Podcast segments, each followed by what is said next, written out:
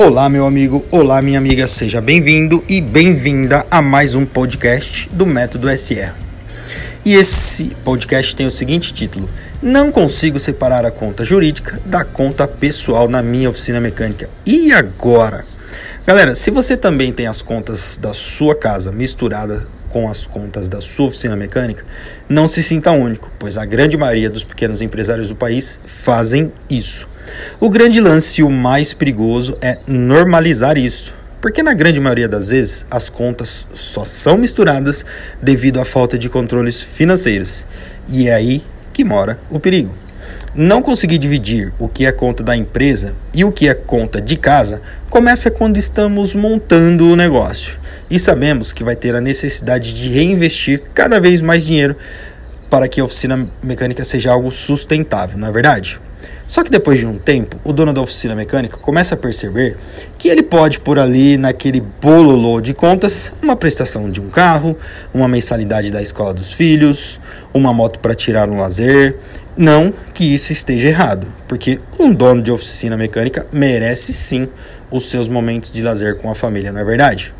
O problema é que quando montamos uma oficina mecânica, seja ela para atender mecânica de veículos, mecânica de caminhão, mecânica de ar-condicionado, autoelétrica e entre outros, nós nos dedicamos tempo para a parte técnica e esquecemos que deve fazer parte da nossa rotina também a parte administrativa. E vai ser nessa hora que isso vai fazer a diferença de separar as contas, beleza? Pensar que tudo é o mesmo dinheiro está errado, meu amigo. Mas dizer que o dinheiro que te sustenta e sustenta a sua família vem da sua empresa está certo. Sim, está certo. Só que o correto é que o dinheiro da sua empresa não é o seu dinheiro. Em outras palavras, a empresa, a empresa tem as suas despesas fixas e variáveis a serem honradas, assim como você tem as suas. E essas despesas precisam ser muito bem conhecidas. E não é só isso, elas devem ser muito bem analisadas. Apenas uma parte do dinheiro que entra na sua empresa será seu. E é nessa hora que vem o tal do Prolabore, para assumir este papel. Eu já vi donos de oficina mecânica achar que o caixa da empresa onde fica o dinheiro é um caixa eletrônico que sempre que ele quer, ele vai lá e saca um valor que na grande maioria das vezes ele nem sabe para onde esse dinheiro vai. Não sabe se foi para pagar a conta da empresa, não sabe se foi para pagar a conta de casa. E aí, meu velho, a vaca pode ir pro brejo. Para começar a sair dessa bola de neve interminável, comece fazendo uma lista das suas despesas fixas, mas as suas despesas e não a da empresa.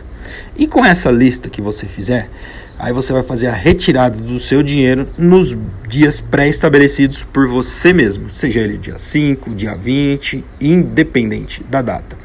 O importante é que você faça essa retirada. Mas aí você pode virar e me dizer: Sérgio, mas eu não tenho coragem. Quando eu faço isso, parece que eu estou roubando a minha empresa. E aí eu pego e te devolvo a pergunta: Você montou uma oficina mecânica para ganhar dinheiro, não montou? E se montou uma oficina para ganhar dinheiro, por que é que você acha que você está roubando a sua empresa?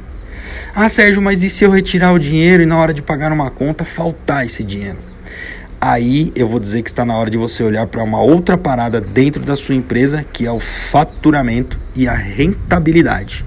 Mas isso é tema para um próximo episódio. Portanto, programe-se para retirar o seu salário, porque ganhar dinheiro na sua própria oficina mecânica não é pecado. Esse foi mais um podcast do Método SR. Um grande abraço e nos vemos no próximo episódio.